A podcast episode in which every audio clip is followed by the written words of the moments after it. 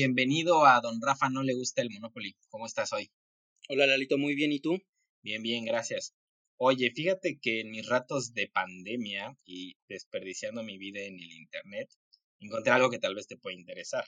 ¿Hay alguna ciudad del primer mundo, entiéndase por primer mundo un país de ingresos altos, que te gustaría visitar? Em, yo creo que probablemente Viena, Lalito. Es una ciudad que me gustaría visitar. ¿Por qué, Lalito? Hermosa Viena. No es por presumir, pero ya he estado ahí. Sí, sí me lo contaste. Te envidié un poco, Lalito. Bueno, imagina que te pudiera conseguir un vuelo gratuito a Viena en más o menos tres meses, quizá un poco más, y en el Inter recibir el equivalente aproximadamente a 14 mil pesos mensuales. ¿Te interesaría esa información? Pues así de primera como me la pones en la mesa, Lalito, suena bastante interesante. Yo creo que sí, sí me interesaría. ¿En la mesa o en la cama? Como te la voy a poner, pero antes de explicarte cómo funciona esto, yo creo que ahora todo va a hacer sentido. ¿Por qué no platicamos de fraudes, amigo Edwin? Ah, ok, Lalito, excelente tema los fraudes. Aparte un tema que nunca deja de estar vigente, no importa cuánto avance eh, la ciencia o el pensamiento para defendernos de los fraudes, siempre va a haber alguien con una mejor idea que le encuentre el hueco para, para defraudarnos. Cuéntame, Lalito, ¿qué te gustaría platicar de los fraudes? Pues como mencionas, siempre va a estar vigente, en primera porque hay mucha gente que le encanta el dinero fácil sin trabajar y de alguna manera también la reputación, ¿no? Porque no necesariamente eh, puede haber un fraude con motivo económico, a lo mejor con otros intereses y a lo mejor ya hablaremos de ellos. Mm, ¿Hay algún fraude eh, particularmente famoso, curioso, divertido que te venga a la mente de bote pronto? Eh, yo creo que ya que al podcast le hemos dado un poquito el tema así como que científico, un poquito hacia allá, tal vez alguno de los fraudes más grandes en la historia de la ciencia, Lalito, que está justamente este, relacionado con el descubrimiento de un eslabón perdido entre el humano y los, los simios, Lalito. No sé si conoces esta historia. Pues no, la verdad no, amigo Edwin, no estoy muy familiarizado. A ver, cuéntame de los fraudes de la ciencia. Qué bueno, Lalito, porque te voy a contar la, te voy a poder contar la historia completa del hombre de Piltdown. A ver, esta, esta historia es muy curiosa porque se da en un contexto, primero que nada, previo a la Primera Guerra Mundial. Entonces, eh, en los años anteriores a que empezara la Guerra Mundial, más o menos, creo que finales de la primera década de los 1900, eh, justamente creo que en Alemania se dan algunos de los descubrimientos arqueológicos más importantes hasta su momento. Entonces, para esto ya había en, en, el mundo como que, bueno, sobre todo en la Europa de ese momento, un ambiente de, de nacionalismo. Eh, y bueno, aparte, refuerzo un poco lo que decías hace rato, Lalito, porque creo que es de los fraudes que nos hace ver que no todo deriva en un interés económico, sino que siempre puede haber diferentes matices. Eh, y en este caso, por ejemplo, eh, los principales, las principales razones para llevar a cabo el fraude eran de prestigio, tanto personal como nacional. Entonces, lo que pasa es que más o menos a finales de 1912, eh, dos arqueólogos, que son Charles Dawson y Smith Woodworth, eh, presentan ante un, comité científico en Inglaterra un nuevo descubrimiento. Estos cuates dicen que se encuentran con un esqueleto parcial, no era un esqueleto completo, de un homínido que en ese momento lo catalogan como justamente el eslabón perdido entre el humano y el simio lalito. Eh, es muy curioso porque eh, en ese momento que estaban como que en auge las ideas darwinianas, los científicos ya tenían como una idea o un prototipo de cómo debía ser más o menos el eslabón perdido, o sea, es decir, esta especie que hay entre los humanos y los simios. Y esta, este, este, este esqueleto que encuentran estos cuates, Lalito, se asemeja muchísimo a lo que los científicos creían que debía ser más o menos la forma de, del eslabón perdido. Eh, eh, el esqueleto consistía principalmente en tres partes, que era una mandíbula simiesca, eh, un cráneo humanesco y un diente que era el diente canino. Fíjate, este descubrimiento lo hacen en 1912. Tardarían más o menos 40 años en descubrir que este descubrimiento había sido una farsa. Ya en 1953 es un, creo que es un odontólogo eh, inglés también, es compatriota de los, de los cuates que sembraron este fraude. Se da la tarea de hacer una investigación mucho más profunda eh, en, en, estos, en estos restos óseos encontrados. Y este cuate descubre que la mandíbula simiesca era de un orangután. Eh, le hacen pruebas de carbono 14 al cráneo, que para ese momento, o sea, para la década de los 50 ya están un poquito más avanzadas, y datan este cráneo más o menos de unos 500 años de antigüedad, que pues es muchísima diferencia contra los 50.000 años que Dawson había dicho que tenía. Y el incisivo canino, o el diente canino, pertenecía a un chimpancé. Entonces, fíjate, todo esto había sido un fraude eh, para, digamos, para atraer de alguna forma la atención científica en cuanto a arqueología a, Inglaterra. Y eh, otra cosa que es muy curiosa es que además entorpece durante muchos años el verdadero desarrollo o el, el verdadero estudio de la evolución del ser humano. Porque, por ejemplo, en 1924 encuentran, encuentran un, un, esqueleto, un fósil, no, no un fósil, un esqueleto que es el niño de Taung, que es un esqueleto que se encontraba en Sudáfrica. Y fíjate, ignoran totalmente este esqueleto porque no cuadraba, no compaginaba con lo que ellos habían encontrado en 1912. Entonces sabemos el que... El fraude. El fraude, ajá. Porque está cañón porque no solamente te siembran algo, sino que además los científicos durante muchos años estuvieron siguiendo una pista falsa totalmente. O sea, negaban cosas que tal vez en su momento apuntaban hacia, pues, totalmente hacia otro lado, pero si no hacían sentido contra este hombre de Piltdown, pues ellos lo descartaban en automático porque era lo que hasta, en su, hasta su momento se, se tenía como cierto. Creo que lo, eh, la cosa en la que este, este esqueleto contrastaba del resto de los que fueron encontrados es que en este parecía que el cerebro se hizo muy grande antes de que la mandíbula se hiciera más pequeña por el cambio en la dieta del, en la dieta del ser humano. Eh, Empezamos a comer carne, ¿no? Exactamente. Fíjate, otra, eh, un dato así chusco eh, que tiene que ver con esta historia, es que justamente Arthur Conan Doyle, que es el creador de Sherlock Holmes, estuvo inmiscuido, bueno, no estuvo inmiscuido, pero fue de los, estuvo digamos en la lista de sospechosos. Y esto es porque este pertenecía al mismo grupo arqueológico de Charles Dawson que, y este Smith Woodward, que eran al mismo grupo arqueológico al que pertenecían.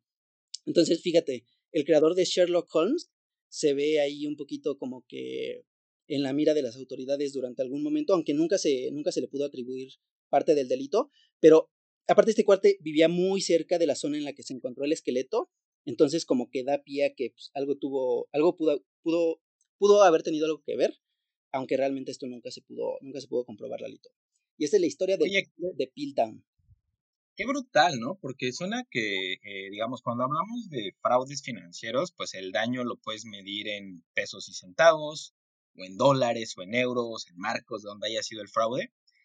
Pero cuando es un fraude, digamos, en la ciencia, por ejemplo, el daño no es tan material y, puede tener un impacto muy grave, ¿no? Como mencionabas, no solamente el retraso de conocimiento que no podemos eh, medir en términos reales, pero además como una especie de desprestigio, ¿no? Porque ahora sí que qué necesidad. Yo creo que el mayor daño que podría surgir eh, en periferia todo esto es como de pones como en entredicho las pruebas que existen de la evolución, que es probablemente de las teorías más completas y aceptadas y revolucionarias en toda la biología.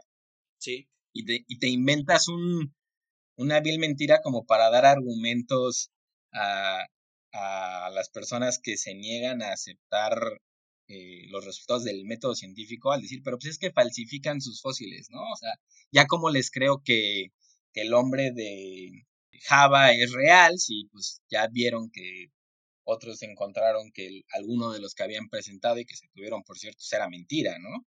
¿Cómo ves, Edwin? Sí, fíjate, además, Charles Dawson, eh, tres años después de que hace el primer descubrimiento de los, de los restos óseos, eh, justamente porque había una buena serie de detractores que querían que se le hiciera un análisis más riguroso a los huesos que ya había encontrado, eh, este cuate se da la tarea de sacar unos nuevos huesos. O sea, tres años después dice así como, ah, para mis detractores, como que la mejor forma de, de consolidar la validez de los primeros huesos es, pues, ahora encontré unos más. Y fíjate, aquí lo, lo curioso es qué tanto peso tiene el contexto internacional, porque a final de cuentas los ingleses no permitieron que se hiciera un, digamos, un análisis más riguroso en los, en los restos óseos, porque tampoco querían como que quitarle peso a ese, mm, a ese exaltamiento del patriotismo que había habido por, por haber encontrado el eslabón perdido en, en su país, en Inglaterra. Que además, o sea, como contexto, hay que decir que en Inglaterra nunca se han encontrado eh, restos arqueológicos muy importantes, la mayoría han sido en África y Europa, entonces Inglaterra siempre se, sintió un poquito relegada por esa razón y pues bueno, esa fue otra de las razones por las que no permitían o, trataban de, cuidar que no se les hicieran los, los debidos estudios a estos restos óseos, Lalito.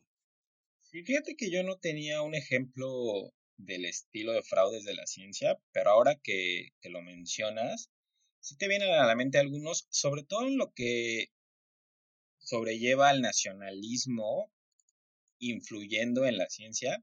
Y recuerdo el caso del genetista de la Unión Soviética, Trofim Lysenko, algo así. No sé si estás familiarizado con él, pero básicamente eh, es el ejemplo de, de, la ciencia de Estado.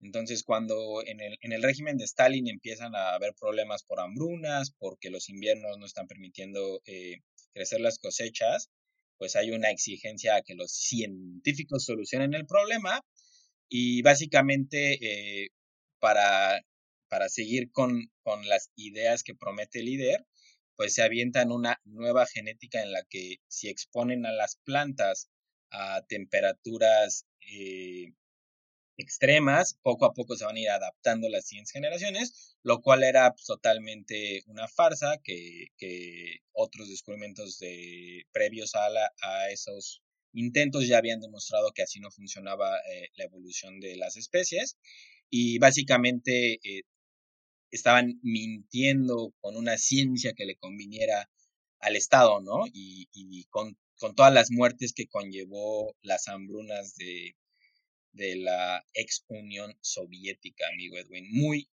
muy peligroso mentir en esos temas, ¿no? De hecho, no estoy seguro, la verdad es que no traigo información sólida al respecto, pero me parece que los nazis también tuvieron estudios pseudocientíficos para soportar la, mm, digamos, la superioridad, superioridad de su raza, ¿no? Sí, te digo, o sea, eso, de contexto eh, nacionalista ha sido peligrosas. Y sobre todo en lo que, en lo que lleva la ciencia, ¿no? Y digamos, al ejemplo más reciente ahorita para que nos van en el podcast es la ciencia neoliberal contra el gobierno de la gente buena, ¿no? Exactamente. No, y fíjate. Bueno, pero.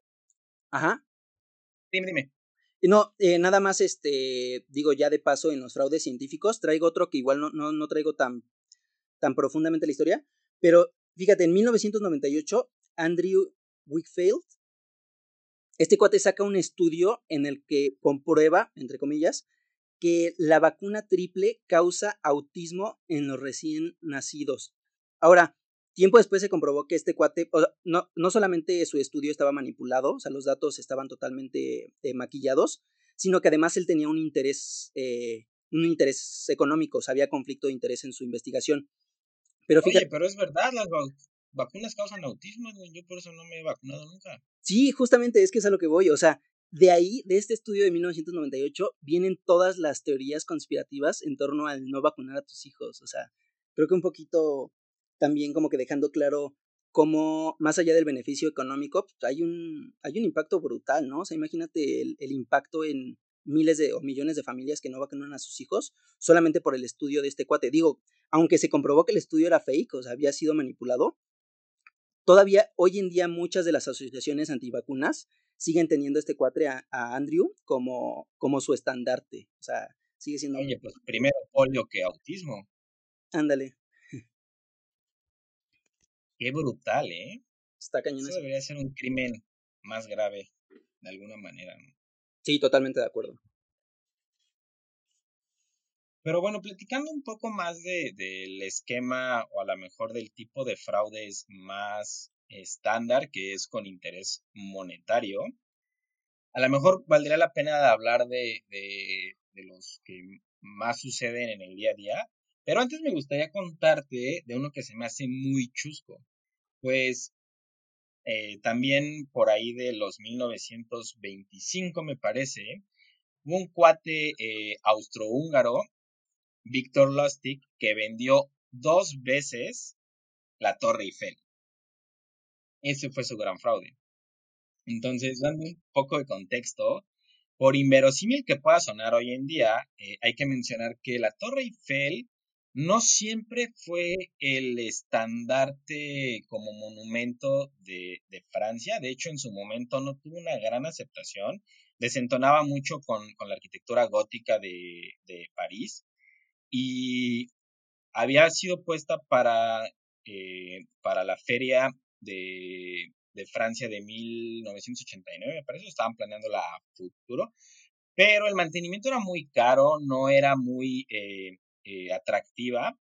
Y resulta que en 1925, leyendo unas noticias, este cuate, Víctor Lustig, de, de, que era tan caro el mantenimiento de, de la torre que estaba en total abandono y era una chatarra, se le ocurre eh, su magnífica idea de vender la torre, entonces investiga acerca de los empresarios más importantes de la época de la chatarra del acero, eh, contrata un eh, salón de eventos en un hotel muy famoso de Francia, se hace pasar por subdirector de la oficina de telégrafos y comunicaciones o el equivalente, y básicamente les explica que dado el alto costo de mantenimiento, pues estaban pensando en venderla como chatarra, que los habían invitado porque sabían que eran buenos empresarios y honestos, eh, que por eh, las implicaciones que podía tener como en, la sociedad, iban a mantener eh, la transacción en secreto hasta que ya estuviera definido todos los pormenores del acto. Entonces este cuate lleva, o sea, los invita a un, al recinto del hotel, y luego con una limusina alquilada los lleva a recorrer la Torre Eiffel como para que evalúen el, monumento y puedan ir preparando sus ofertas. La verdad es que el paseo se cuenta no era eh, tanto para, para que pudieran evaluar, sino para que él pudiera evaluar a los, a los posibles compradores y darse cuenta quién podría ser el más vulnerable, el más interesado y tomar esa oferta como la ganadora.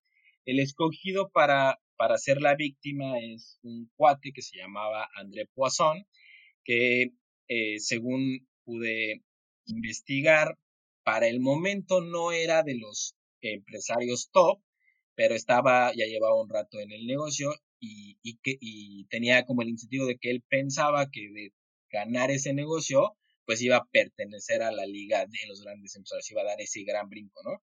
Entonces ya había sido escogido como la persona que iba a ser estafada Posteriormente, platicando eh, ya con él, como de nuevo todo era secreto de Estado, no podían como transmitir esta información para que no hubiera una revuelta social. Eh, este estafador Víctor Lustig le hace eh, una pequeña insinuación de que pues, el secretario, la persona que está a cargo de todo esto, pues es una persona que tiene gustos más finos que lo que su calidad de trabajador del Estado le da y básicamente él entiende que le está pidiendo un soborno, ¿no? Lo cual procede como para poderse llevar la licitación. Y pues ese gran soborno es el que eh, resulta la estafa. No encontré una cifra exacta de cuánto dinero perdió, porque eh, cuando este cuate se escapa bien con el dinero, eh, al, estafado, al empresario, pues le da mucha vergüenza haber sido víctima de eso y no presenta cargos. Y eso es lo que le da la oportunidad a este cuate de replicar su, estafa una segunda ocasión, pero en esta segunda ocasión sí hay, eh, hay quien lo demanda y termina eh, escapando de Francia después de esta segunda venta de la Torre Eiffel. Y digamos ya como muy al margen, eh, y dato curioso, también tuvo la oportunidad en Estados Unidos, eh, después de toda esta experiencia, de tener una estafa bastante modesta a una persona eh, muy destacada de la historia de los Estados Unidos, como es Capone. ¿Cómo ves, amigo Edwin? Eh, muy interesante esta historia. A ver, cuéntanos, Lalito, ¿cómo estafó a Al Capone? ¿Qué pasó con Al Capone? Te digo que era, era de un perfil muy bajo, pero ya había investigado el tipo de personalidad que tenía Capone y entonces Lustig lo convence de invertir 50 mil dólares en un negocio y estos 50 mil dólares lo único que hace Lustig es guardarlos unos meses en una caja de seguridad y después de un par de meses regresa con Capone y le dice, fracasó el negocio, pero aquí está tu dinero, ¿no? O sea, yo respondía por el dinero y a Capone se le hace un gesto de caballerosidad y le regala 5 mil dólares, que, que, era más o menos lo que ya esperaba este cuate. Evidentemente no iba a ser una estafa más eh, grave con, con, un miembro de la mafia de ese estilo, o escaparse con los 50 mil dólares, pero pues inteligentemente usa, usa esta sentimentología de la lealtad en la mafia, pues para llevarte 5 mil dólares que hoy no son malos y seguramente si sacas el, eh, los dólares en términos reales, seguramente estaríamos hablando de unos 10 mil o 12 mil dólares de hoy más o menos, ¿no? Que, que 12 mil dólares, unos 240 mil pesos, puede ser una estafa eh, un poco pobre en, en comparación a las grandes estafas, pero yo creo que no nos caen mal, ¿o sí, Edwin? No, para nada. Aparte, bastante ingenioso, ¿no? Como dices, no se podía meter en ese problema con Capone, pero a final de cuentas, sí, sí, es lo que decía al principio. O sea, siempre hay un grado de ingenio bastante curioso en las estafas. Y pues este cuate de la forma más, más colmilluda logró sacarle 5 mil dólares a Capone. Está muy buena esta historia. Ahí Fíjate, para complementar, nada más este, tengo el dato de este cuate de Víctor Lustig, eh, tenía otra estafa, Lalito. No es tan famosa como, como su estafa de vender casi dos veces la Torre Eiffel, que digo, pues está muy buena, o sea, esa estafa sí está épica. Además, este cuate, eh, fíjate que inventó máquinas para hacer dinero. Entonces, está muy curiosa esta historia porque este cuate hacía, o sea, el desarrollo de una máquina así por fuera, una caja, y le metía tres billetes reales de 100 dólares. Entonces, la estafa consistía en que invitaba a gente eh, y les mostraba cómo funcionaba la, máquina. Una de las claves para que la estafa se pudiera llevar a cabo es que la, máquina era demasiado lenta en fabricar los billetes. Entonces, haz de cuenta que este cuate eh, los invitaba, los citaba, ponía a funcionar la máquina y la máquina se tardaba más o menos seis horas en hacer un billete de 100 dólares. Entonces digo, después de una demostración de seis horas, pues nadie quería aventarse otras seis horas para ver eh, cómo salía otro billete.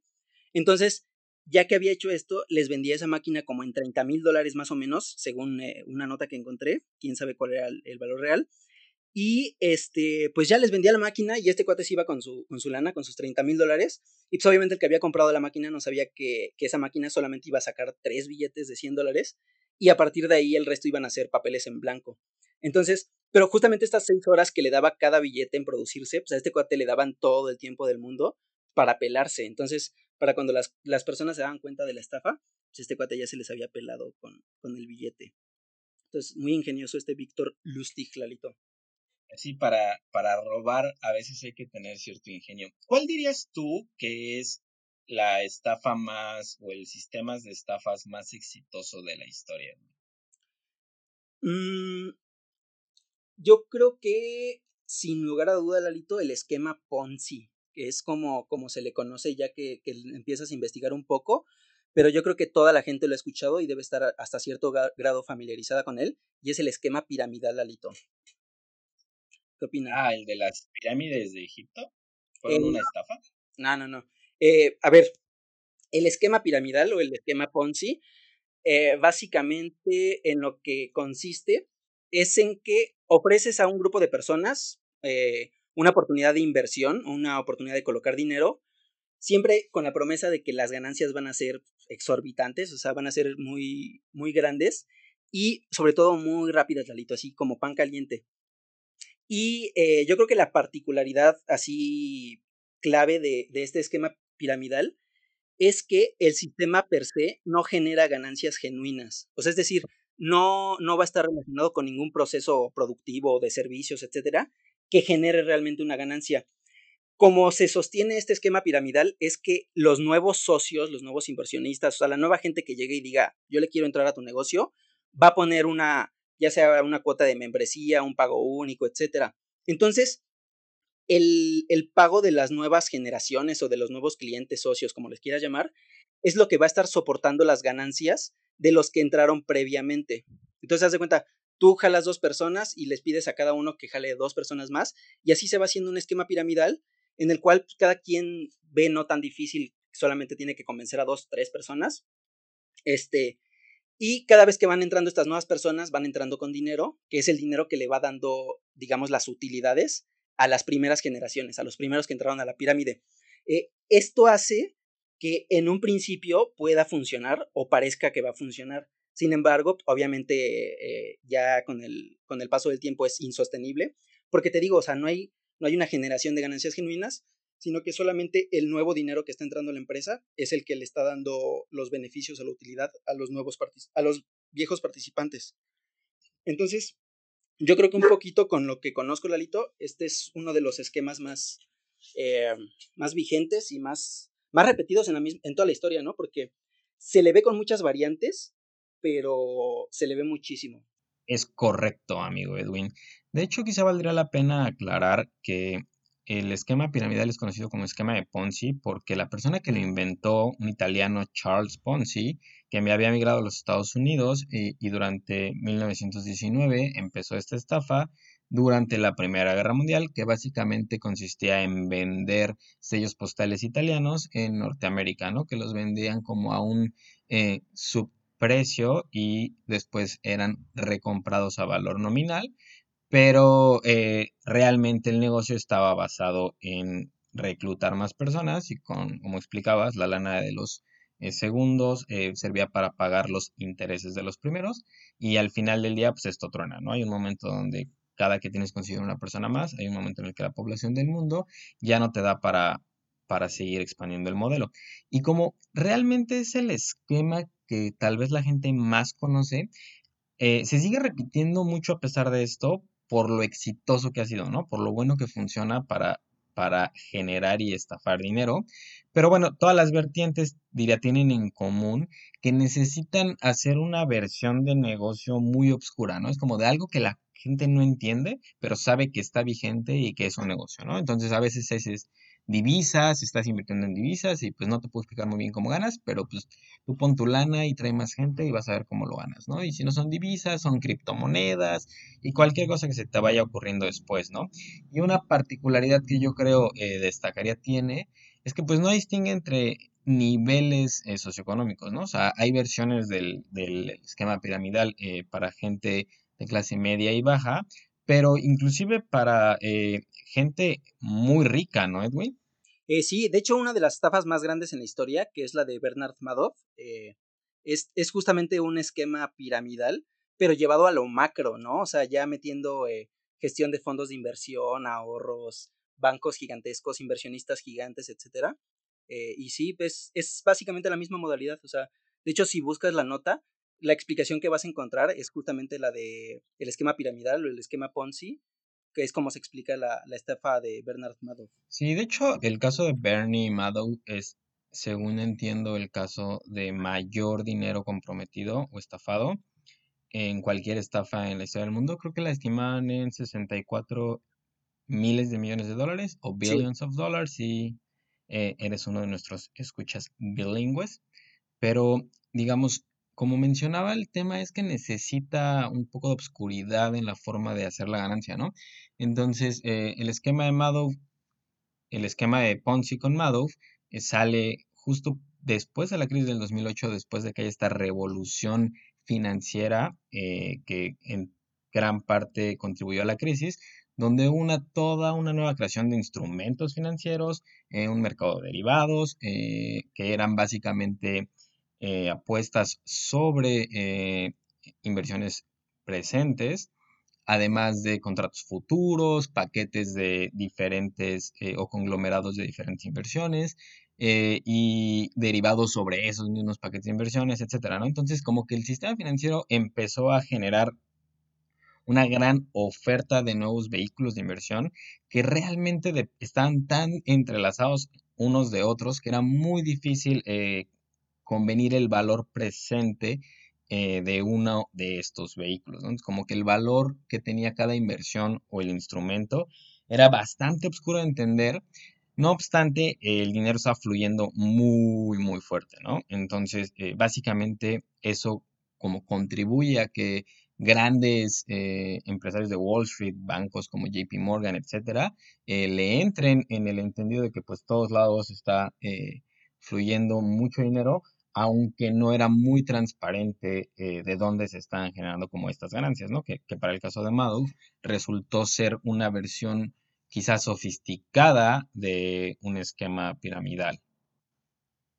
Pero como al principio estaba generando muchísimas ganancias, pues hay una euforia por entrar al negocio, ¿no?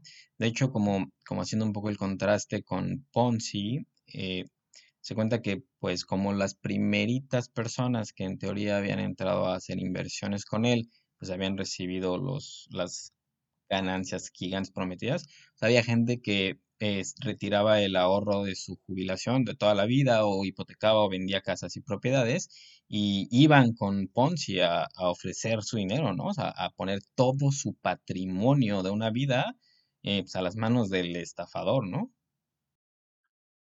Sí, lo de Ponzi dicen que fue algo súper incendiario. O sea, creo que empezó como por febrero cuando este cuate ya se dio cuenta de que le estaba saliendo. Dicen que ya lo había hecho en Canadá, pero no recuerdo en qué año exactamente. Se cuenta que como por febrero empieza ya a contratar agentes, a querer pagar comisiones por cada peso recaudado, etcétera. Y para agosto el cuate ya tenía millones de dólares recaudados, que como dices tú, o sea, millones de dólares de los 20, o sea, que, que, que ya deflactando pues, sería muchísimo más dinero. Este, y cayó en meses, o sea, antes del primer año de funcionamiento ya, ya había caído en bancarrota. Y sí, como dices tú, Lalito, cuentan que la gente hacía filas para entregarle todo a su ahorro. O sea, incluso después de que se descubrió, descubrió que, que había sido un fraude, estuvo en la cárcel, etcétera, todavía mucha gente lo seguía viendo como un Robin Hood, como un, no sé, como un, un personaje así muy bueno que había traído ganancias, porque la verdad es que sí, o sea, los primeros que entran a la pirámide, o sea, son los que tienen la suerte de estar, digamos, en los primeros escalones, a esos cuates sí les puede caer una buena lana, pero pues como decimos, el, truco está en que es insostenible, en algún momento la, la población mundial ya no va para, para sostener este modelo, y pues es donde todo se va a la, pues a la fregada, Lalito. Eh, incluso fíjate, la estafa de Bernard Madoff, que estalla en 2008, estalla justamente por la crisis, o sea, porque hay una dificultad para conseguir nuevos capitales o nuevas inversiones que sean las ganancias de los peces más viejos. Entonces, cuando se, se corta esta cadenita o hay este problema en 2008, es cuando se empieza a evidenciar que pues realmente no se están, no se están generando ingresos reales. Pero fíjate, sin esa crisis de 2008, o sea, quién sabe cuánto tiempo más se pudo haber este, seguido sosteniendo. Porque, aparte, creo que aquí viene otro lema, Lalito, el de too big to fail. O sea, tenía algo tan grande que los grandes bancos se vieron este, inmiscuidos, estuvo BBVA, etcétera. O sea, mm, es difícil imaginar o concebir que algo de tal magnitud sea un fraude, esté solamente soportado por un esquema piramidal. Y pues sí, ¿no? O sea, la gente se volvía loca por invertir en estos negocios que, que como de, dan utilidades muy grandes. Bueno, Edwin, eh, ¿estás familiarizado con el término e-horing? No, Lalito, nunca lo había escuchado. Bueno, pues resulta que haciendo esta pequeña investigación, eh, como te decía, a partir de Ponzi y del esquema piramidal, pareciera que hay pocas innovaciones de, grandes fraudes, ¿no? De versiones de fraude que, se expandan en, muchos lugares. Pero resulta que con el desarrollo de, unas, de nuevas tecnologías, también se han abierto la oportunidad para eh, los ladrones creativos y desarrollar nuevas modalidades de fraude. En particular, eh, me encontré un paper que, discute una nueva modalidad de fraude electrónico eh, que está muy relacionado eh, con el tema de los famosos packs de Internet, que yo creo que con esta palabra ya estás más familiarizado. ¿Tú cómo definirías un pack, Edwin? un pack se puede definir como una serie de imágenes de fotografías personales, de fotografías íntimas, que, digamos, haces para pasarle a una tercera persona, ¿no? O sea, el propósito no es que la veas tú, no es juntarlo en tu computadora, sino se lo va a mandar a mi chico, a mi chica, etcétera, para que, para que se dé un taco de ojo. Sí, bueno, yo creo que básicamente eso es lo que normalmente entendemos por lo que es un pack, ¿no? Bueno, eh, pues resulta que la nueva modalidad de fraude, que es el e-horing, que a diferencia de versiones eh, más básicas de cómo hacer dinero con estas imágenes íntimas, que básicamente es recopilarlas y tratar de vendérselas a una tercera persona, resulta que los packs eh, más valiosos en el mundo del Internet son aquellos que no solamente incluyen imágenes íntimas, pero que incluyen todo el perfil de una persona, es decir, eh, incluyen eh, fotos de su vida eh, en el día a día, en diferentes contextos, vacaciones, familia, etcétera, que son lo suficientemente completas para hacer creer a una tercera persona, crear redes sociales y robar una identidad digital, de tal manera que conforme vas conociendo personas, eh, pues algunas pueden estar interesadas en de hecho comprarte imágenes íntimas y puedes vender una imagen o un video entre 5 o 10 dólares en promedio. Y básicamente eh, en eso consiste eh, el e-hoarding, en crear o robar identidades electrónicas y entonces hacerlas, utilizar esta información para defraudar a otras personas, haciéndote pasar por, por un individuo, ¿no? Eh, resulta que es un crimen relativamente nuevo. Encontré un paper que trata de medir el impacto y la evolución de este problema. Eh, básicamente recopilan información de 11 eh, foros de Internet, que bueno, tal vez los números no son tan impresionantes, pero pues, el, el Internet es un mar muy inmenso. Entonces, este paper recopila solo información de 11 sitios para darnos una pequeña idea de, los alcances que puede tener eh, este tipo de prácticas. Bueno, básicamente el primer post que identifican en, en, diferentes foros data del 2008. Estamos hablando de un crimen que, identificaríamos dentro de los, los últimos 12 años. Eh, de ese momento a la fecha se cuentan alrededor de 600 mil eh, posts y comentarios, discusiones eh, al respecto de, incluyendo eh, palabras clave relacionadas con el tema, y se estima la venta o la generación de alrededor de 72 mil perfiles electrónicos en estos 72 foros. Bueno, la idea de esto es que eh, es toda una cadena de, negocio, pues hay foros de hackers donde se venden eh, esta información a personas que se puedan dedicar a, generar estos perfiles y empiecen a generar dinero a partir de ello.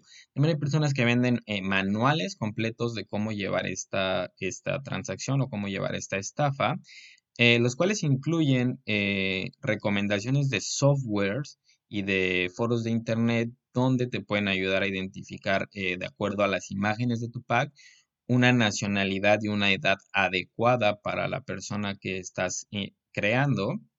Y, de, y también incluye una guía de cómo relacionarte con las personas y qué tipo de relaciones debes crear. En particular, eh, porque hay diferentes etapas de este negocio, por así decirlo en que la primera de ellas es pues, conseguir un número de gente eh, con ingresos suficientes para comprar eh, las imágenes que ahora posees, pero también en algunos casos inclusive eh, identificar vulnerabilidades o, propensiones emocionales que después van siendo personas que, les, que te pueden regalar como productos o inclusive, digamos, si si tuvieras que eh, inventar una crisis familiar, que estuvieran dispuestas a recibirte en su casa o intentar una relación real y entre, entre esta tuvieran la disposición de pagarte un vuelo a Viena, por ejemplo, ¿no? Y bueno, de acuerdo con el sitio de internet, eh, los ingresos promedio de, de, las personas que se unen, se revisan los foros, pueden de ser de 770 dólares más o menos, los 14 mil pesos que mencionábamos, eh, a reserva de que, como mencionábamos, pudieras como, como identificar personas que estuvieran dispuestas a gastar eh, mucho más en algunas circunstancias, ¿no? Eh, y bueno, como mencionaba, está una cadena de valor y inclusive tienen descripciones de cómo debes de, de, de materializar tus ganancias, distintas formas de pago que son anónimas para que te protejas de, la ley, por así decirlo, de, la reclamación de fraude. Eh, y de estas formas de pago incluyen tanto las criptomonedas como utilizar tarjetas de regalo de Amazon y de otras empresas de comercio electrónico. inclusive si no puedes cubrir todas tus necesidades eh, a través de, estas tiendas, también existen guías de qué, eh, en qué lugares o cómo puedes redimir o cambiar eh, estas tarjetas de regalo por eh, dinero en efectivo, ¿no? Entonces, toda una mafia eh, en Internet trabajando en crear estos perfiles y en, un fraude que parece que tiene una integración vertical, amigo Edwin. Pues sí, Lalito. Hay que tener mucho cuidado con a quién enviamos nuestras imágenes. Nunca sabemos dónde van a terminar. Y creo que este tema de los packs trae una reflexión en general, ¿no? Eh, creo que es algo inevitable. O sea, definitivamente el desarrollo, el avance tecnológico nos lleva a, a que cada vez sea, pues, digamos, más natural y más normalizado el, el envío de packs o este tipo de cosas. Pero pues hay que tener mucho cuidado a quién se lo enviamos. Eh, mucha confianza. Ahora, Lalito, este, esto que me estás platicando se parece mucho a ¿Cómo se llamaba esta chica Debbie, la que estafa a Craig Felspart? yo creo que es una gran mención porque te da una idea de qué adelantado estaba Malcolm para su época, ¿no? De hecho es al revés, es eh, Craig el que estafa a una tercera persona haciéndose pasar por una Debbie, ¿no? Que le invita a su vuelo a Francis eh, de regreso a la academia Sí debe ser como de, de la primera segunda temporada, porque de hecho estaba en la Academia Francis, según recuerdo. No me acuerdo, Lalito, pero sí, sí hay una referencia. De hecho, después este Riz también, también toma el método, ¿no? También lo copia. Creo que, creo que Riz lo hace para que apuesten por él. Sí, no, creo que lo de Riz era más bien como chantaje, ¿no? O sea, se hace pasar por un chico y con un hombre casado y con hijos, lo chantajea con los mensajes donde le tiraba la onda y ándale, ajá, para que pudiera apostar por él con Malcolm, ¿no?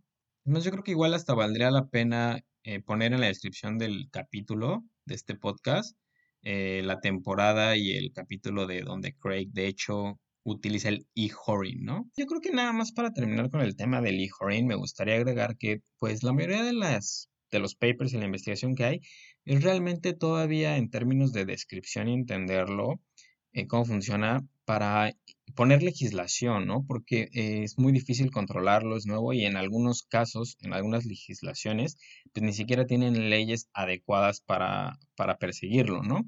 En México, pues tiene muy poquito que se aprobó eh, la ley Olimpia, donde ya es delito enviar eh, imágenes personales de una tercera persona sin su consentimiento, pero digamos, esto va más allá, ¿no? Porque es como robarte tu identidad y hacer negocio con ella, o sea, no solo compartirle a alguien tus imágenes íntimas eh, sin tu consentimiento, porque en tema de fraude entiendo el monto de económico, el daño económico es uno de los factores que se considera para medir la dimensión o el tamaño del delito, ¿no? Para las condenas. Entonces, definitivamente debería ser algo diferente. Y bueno, desgraciadamente, eh, con las limitaciones que nos impone eh, tanto acceso a la información y, que cualquiera en cualquier parte del mundo lo puede hacer y, y entra en temas muy complejos de qué autoridad debería perseguirlo, etcétera, pues creo que lo único que hay de nosotros es un parte de educar de, pues a lo mejor la forma más fácil o la única realmente efectiva sería, pues cancelar la demanda, ¿no? O sea, concientizar a la gente de que, bueno, si una chica realmente te quiere vender cosas personales, muy probablemente no es una chica, o sea... Creo que sí, sí estás diciendo algo muy importante, Lalito, porque, por ejemplo, en el caso de las cosas robadas, no nada más es el me lo robé, ¿no? O sea, comprar algo robado, a final de cuentas, también es un delito, no se vale el, ah, yo no sabía que era robado. O sea, si te están... O sea, tú al comprar algo tienes cierta obligación de cerciorarte que la persona que te lo dio pues es legítima, ¿no? O sea, el producto es legítimo. Entonces yo creo que sí hay un, tema de, de, responsabilidad compartida, sí, desde luego. Aparte creo que tocaste un punto muy importante, Lalito, porque nos hablabas de la demanda como un método para pues, tratar de desincentivar todos, todos, este, todos estos fraudes o los fraudes en general. Pero fíjate que algo que encontré un poquito en todos los casos que revisé es que siempre que hay una estafa económica, el afectado suele estar apenado, avergonzado de reconocer que fue estafado Lalito. Entonces, esto es algo que le da un dinamismo todavía más cañón a las estafas, porque si la gente no, no denuncia porque le da pena, evidentemente va, va a repetirse, va a repetirse esto, ¿no? De hecho, hay una, una historia de un estafador famoso en Estados Unidos que se hizo pasar por un Rockefeller.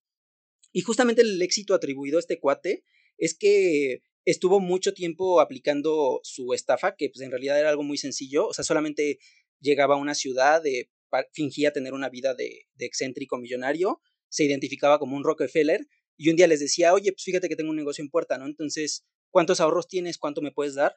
Te lo triplico, te lo cuadruplico en tres semanas, ¿no? Eh, Y, a lo que iba es que justamente la gente que, la primer, las primeras personas que empiezan a hacer estafadas, dicen, bueno, como yo, alguien que soy tal vez director de alguna empresa importante o tengo, digo, era gente de posición económica relevante, pues es un poco penoso decir, no, pues a un chavito, a un joven de veintitantos años le creí que era un Rockefeller y le di miles de dólares para invertir, ¿no? Y ahora no lo encuentro. Es como que la gente no suele querer reconocer ese tipo de cosas y es lo que hace que la, que la rueda siga girando y como tú nos contabas, Lalito, o sea, es justamente la razón por la que Víctor Lustig una segunda vez intentó vender la Torre Eiffel, o sea, porque a final de cuentas el primer cuate estafado, lo mismo, le dio pena reconocer que lo habían estafado. Entonces, pues sí, creo que hay que reconocer que te estafaron y, y demandar Lalito. Eh, fíjate que en cuanto a la tecnología o los, nuevos huecos tecnológicos que se aprovechan para cometer fraude, hay uno nuevo, bueno, no sé qué tan nuevo sea, pero hay una nueva modalidad que se da mucho en la compraventa de autos. Fíjate que de este me enteré eh, a mi mala fortuna porque le pasó a un familiar cercano y ya buscando en internet encontré que es un poquito más común de lo que parece y eh, aprovecha un pequeño hueco que tiene el sistema financiero. En lo que consiste este fraude básicamente es que tú te pones de acuerdo con alguien para venderle tu coche, entonces esta persona te da un cheque salvo buen cobro.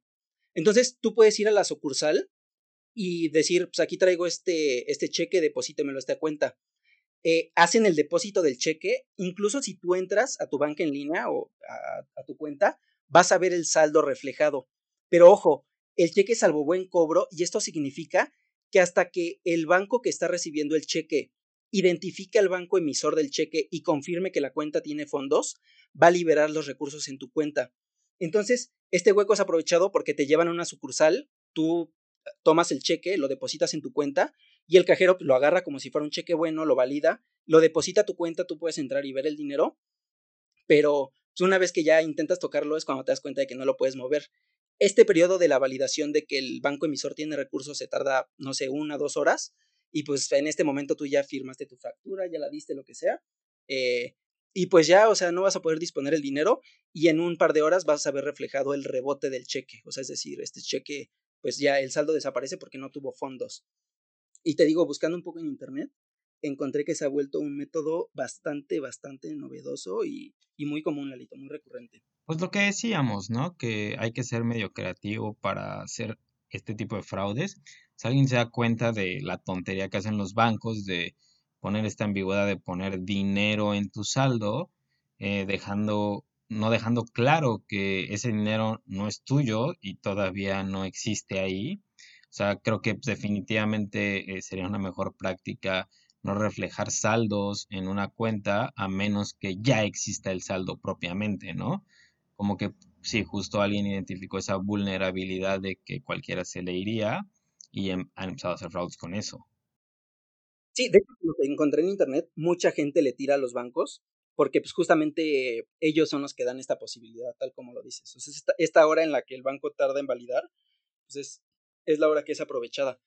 Y pues sí, o sea, lo ideal sería que no reflejara el saldo si el banco no ha, no ha validado que, que, la cuenta tiene fondos.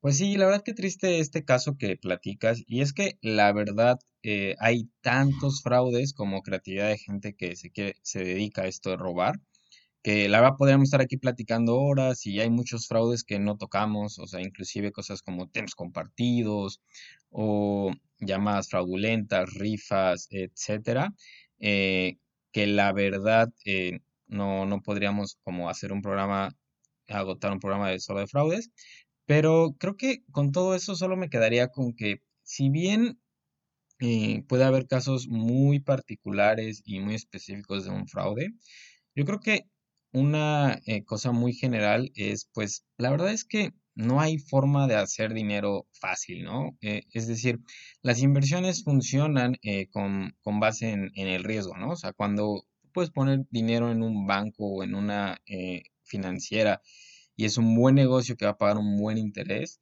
la verdad es que ese tipo de negocios no son abundantes ni compartidos, ¿no? Nadie te da dinero gratis. Eh, entonces, pues la tasa de interés y el pago siempre va a ser una función del riesgo. Entonces, si tú asumes un negocio, una inversión de cualquier tipo, mientras más alta sea la ganancia prometida, pues más alto es el riesgo que tienes de perder tu lana, ¿eh? Entonces, pues como cuidado con eso, ¿no? Eh, independientemente de, de cuál sea la versión de negocio a la que te enfrentes, eh, si una persona está más eh, preocupada por explicarte todas las oportunidades de, ganancia que vas a tener con esta oportunidad, más que explicarte de dónde provienen las ganancias mismas o cómo funciona el modelo de negocios, eh, yo creo que ya te levanta sospechas para, para irte de ahí.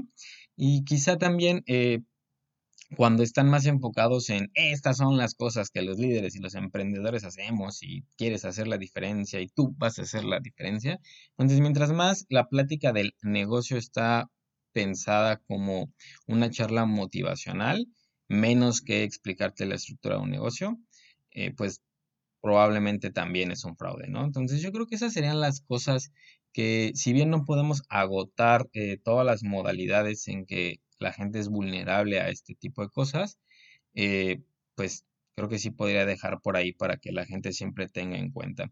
Tú, Edwin, ¿alguna eh, idea o reflexión que tengas eh, en este sentido? Ah, no tengo mayor reflexión que ponerse abusados, Lalito. Tristemente en un mundo como en el que vivimos, la desconfianza es, es nuestra única, nuestra única arma. Y creo que a final de cuentas es triste porque pues, una vez que te pasa a ti, te vuelves un poquito más reacio a aceptar que de repente sí puede haber buenas, buenos momentos, buenas oportunidades. Y digo, esto te puede hacer perder la, la oportunidad de tomarla. Tengo también un caso cercano de una persona que se ganó un vehículo en una rifa y no creía, o sea, de hecho rechazó un sinfín de llamadas hasta que le dijeron, oye, no, llama a la página del banco o entra directamente y, valida, valida la información que te estamos dando. Entonces, pues no, reflexión, tengan mucho cuidado, mucho ojo. Eh, como dice Lalito, el único camino fácil es el camino difícil. Entonces, sí, siempre que haya mm, una oportunidad de inversión con un beneficio muy alto, pues mucho ojo. Y yo creo que otro elemento que siempre es un poco característico en este tipo de casos, Lalitos, es la prisa. O sea, tengo esta oportunidad, pero me urge. O sea, si no se hace hoy, ya mañana no vas a tener este, esta misma oportunidad que te estoy poniendo en la mesa. Entonces, siempre que escuchemos esa prisa de, uy, no, pero mañana ya se te pasó, ¿eh? O sea, mañana ya otro puso la lana, yo creo que piénsalo dos veces. Pues como diría uno de mis profesores eh, más estimados de la carrera, vamos a dejarla de ese tamaño. Pues muchas gracias Edwin otra vez por tus impecables investigaciones y datos precisos, como ya se va haciendo costumbre. Y pues espero que les haya gustado a nuestros escuchas y si no, pues otra vez estamos abiertos a comentarios. No, Lalito, muchas gracias a ti por, por invitarme, por llamarme cada semana, porque estás súper puntual como, como un buen alemán. Eh, y pues nada, también espero que a la gente le guste un poquito el tema de hoy. La verdad es que sí, como dices, podríamos estar hablando horas de fraudes. O sea, nada más pones fraude en Internet y te salen miles de resultados en todas sus modalidades posibles. Pero pues al final de cuentas, pues nada más pónganse abusados. Muchas gracias, Lalito.